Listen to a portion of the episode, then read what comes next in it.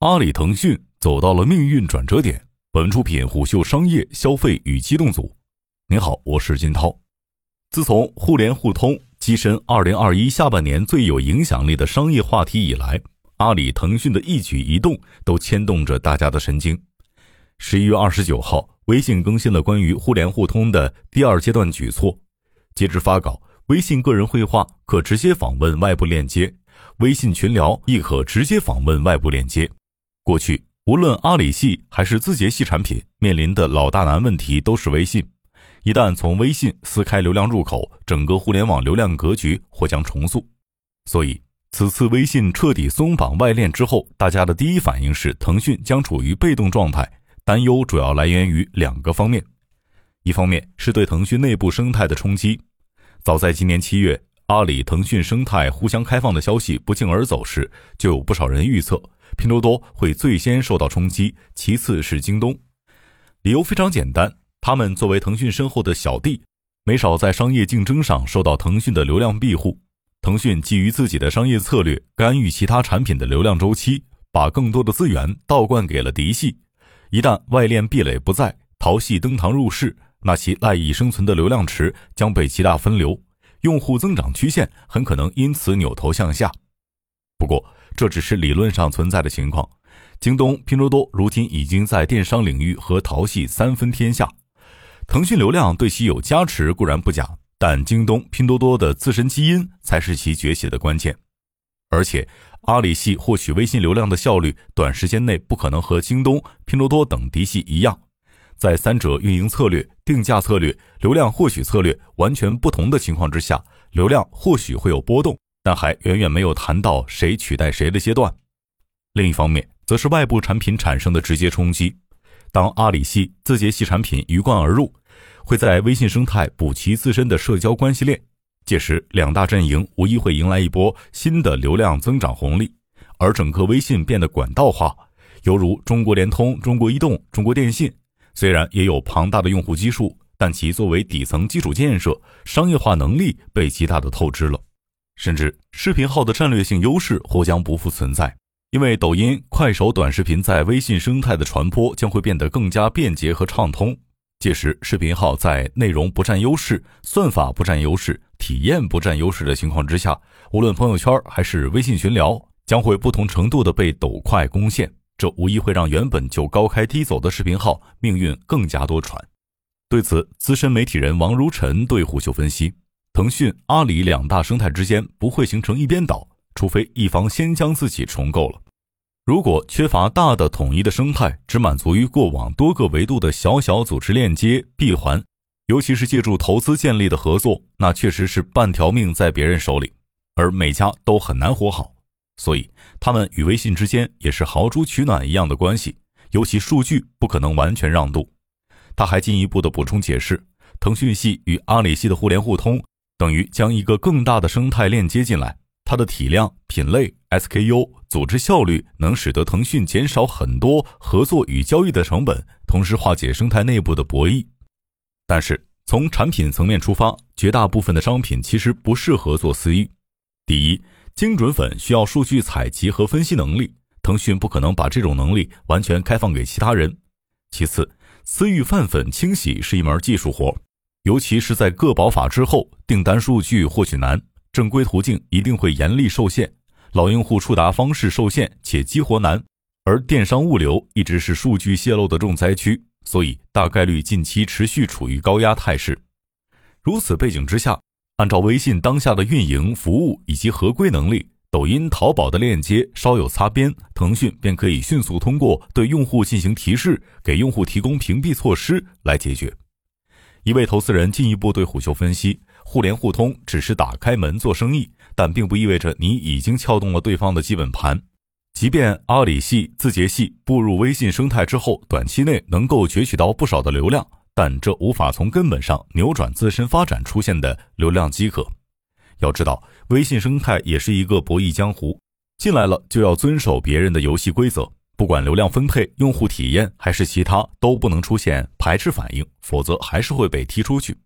等于说，虽然抖音、淘宝进入了微信生态，但阿里系、头条系产品的流量分配权。依然在腾讯手里，他们仍然需要不断的适应微信的规则才能生存，这和寄人篱下没什么区别。当然，也有人乐观的认为，互联互通一定是多赢的局面。毕竟，当腾讯、阿里、字节等新老巨头打破藩篱，势必能够提升各自的生产效率，进而为社会创造更大的价值。不过，上海财经大学数字经济研究中心主任钟红军提出担忧：此举是否意味着垄断进一步升级呢？腾讯、阿里如果互联互通，是否会使得阿里进一步巩固和强化它在电商领域的垄断地位？这是我们需要去思考的。事实上，安全一词自始至终是腾讯、阿里两大派系分分合合的防御盾牌。时间拉回二零零八年，阿里以安全为由，率先对产生威胁的企业进行了屏蔽。首先，淘宝拿百度开刀。彼时，阿里妈妈与淘宝网合并之后，同百度广告业务产生了直接竞争。消费者保护联盟被推至前台，角力百度。其次，则是返利网、美丽说、蘑菇街等导购网站相继失宠。淘宝为降低对导购网站的依赖，相继对这些昔日小弟下了逐客令。至于阿里和腾讯的战争，则始于二零一三年十一月二十二号。阿里系产品手机淘宝以存在安全漏洞为由，关闭从微信跳转到淘宝商品和店铺的通道，而腾讯也对其封锁了微信公众号、小程序予以反击。自此，中国互联网最大的两个流量入口自此高筑围墙，甚至。阿里、腾讯还将资本关系密切的企业也裹挟其中。阿里系的淘宝、盒马和饿了么隐藏或取消微信支付，腾讯系也予以反击。腾讯视频、京东、美团等也取消或隐藏了支付宝选项。最终，双方之间的裂缝覆盖了大半个互联网，选择性屏蔽外链几乎成为了一种行业共识。大家画地为牢，自建围城，生态孤岛压力渐显，各家经济体分立。用户数据基础设施割裂，创新机制遭受抑制。此前，互联网实验室方兴东等人撰写的《中国 IT 二十年反垄断历程和特征研究》就指出，阿里、腾讯通过建立生态圈、制定规则，掌握了绝对话语权，对舆论有明显的控制力和影响力，还基于自身强大的服务生态和资本优势，形成派系力量。这种派系力量有多强大呢？新财富在相关文章当中总结到。通过近年五千亿至六千亿元规模的投资并购，腾讯与阿里巴巴分别构筑了十万亿市值的生态圈，五年间膨胀了十倍。相比之间，上海市地方政府控制的上市公司总市值为二点八万亿元，深圳三百余家上市公司的总市值十一万亿元，A 股总市值十万亿美元。腾讯与阿里的资本能量甚至能与一座一线城市比肩。鉴于此。阿里、腾讯持续通过并购细分领域潜在威胁的对手，一再提高相关市场集中度。表面看，互联网产业不乏蓝海，一旦进入深水区，才明白早已红海一片。阿里、腾讯要做互联网金融，搞物流网络，要构建生态系统，互联网金融、物流公司、中小企业就节衣缩食，艰难求生。即便如此，阿里和腾讯不断修筑护城河的同时，也在互相觊觎彼此的基本盘。腾讯方面，微信广告投放端悄然接入有赞小程序，就曾经被市场解读成迂回的蚕食电商市场，最终走向阿里的战场。毕竟在此之前，微信已经成为了淘系在各大品牌卖家高度依赖的获客渠道。阿里官方在二零二零年八月发布的关于淘宝的八个冷知识微博当中提到，淘宝每天生成一亿个淘口令。并配以微信界面截图，称来个链接，已经成为了闺蜜群里的社交方式。阿里方面，马云力推来往，支付宝圈子也被外界解读为阿里社交之心不死。而错过社交电商风口的阿里，代价就是只能眼睁睁地看着拼多多长成庞然大物。截至今年第二季度末，阿里中国零售市场年活跃买家为八点三亿，环比增加一千七百万。相比之下，拼多多的年活跃买家为八点五亿，环比增加两千六百万，均高于阿里。对此，西南证券的研报如此形容腾讯和阿里两家巨头：阿里平台型企业的性质决定其本身不产生流量，成功的核心在于赋能 B 端商家，C 端用户更多的起到转动飞轮的作用。腾讯是 C 端流量性格，立足于 To C 消费级互联网的核心赛道，人与人的 SNS 网络。具有吸引并且锁定流量的天然优势，所以腾讯收的是过路费，是基于免费产品的巨大流量，不断开发更多的增值服务，而阿里收的是税。其商业模式的本质在于为企业提供平台、支付、物流、内部管理、云等服务，并且掌握定价权。张一鸣的出现无疑打破了阿里、腾讯的博弈的平衡。字节跳动一头撞进了阿里、腾讯的狩猎禁地，在快速拓展业务、快速投入资源试错、快速调整的策略之下攻城略地，其将触手伸到了医疗、教育、企业服务、社交、消费、房地产等各个领域。即便遭遇其他巨头重火力的阻击，依旧无意间改写了资讯短视频版图，催生出一个全民型的娱乐平台。甚至字节跳动高歌猛进这几年，人们总是乐此不疲地讨论下一个它将要深入谁的腹地。最终，其在 AT 丛林构筑了一套自己的娱乐流量体系。其拳头产品抖音的机遇在于通过产品创新带动 UGC 创作，最终形成以 UGC 为核心的开放型短视频社区。而在拥有巨额流量的基础之上，能够逐渐将其中所产生的关系链利用社交搜索加以沉淀。反观腾讯，先后推出了十余款短视频产品，最终这些被寄予厚望的产品或半途夭折，或无疾而终，皆难逃出道即巅峰的宿命。如果非要矮子里挑高个儿，也就微视和视频号两款产品能拿上台面了。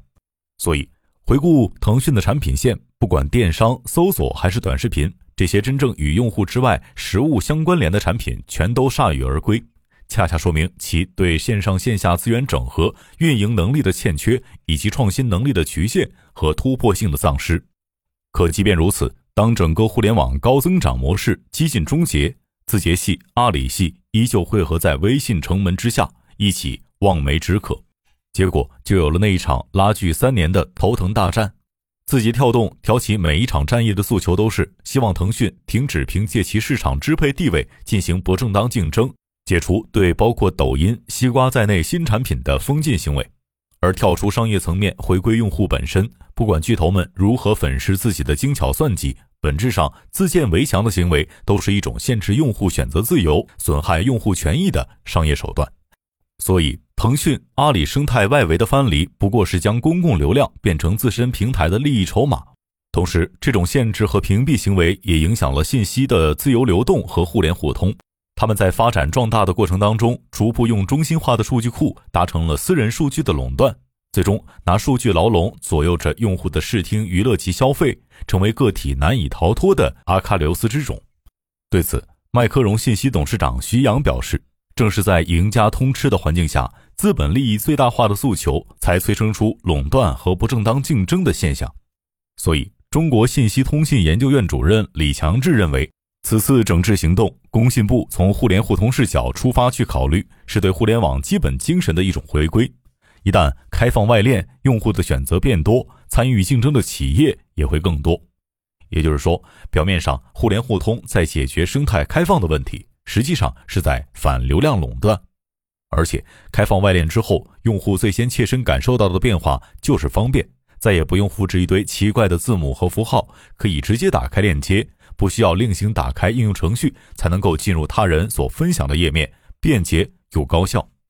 多年以后，当历史学家们回溯互联网往事，二零二一年会成为复盘阿里或腾讯兴衰的时候，一个不容忽视的注脚。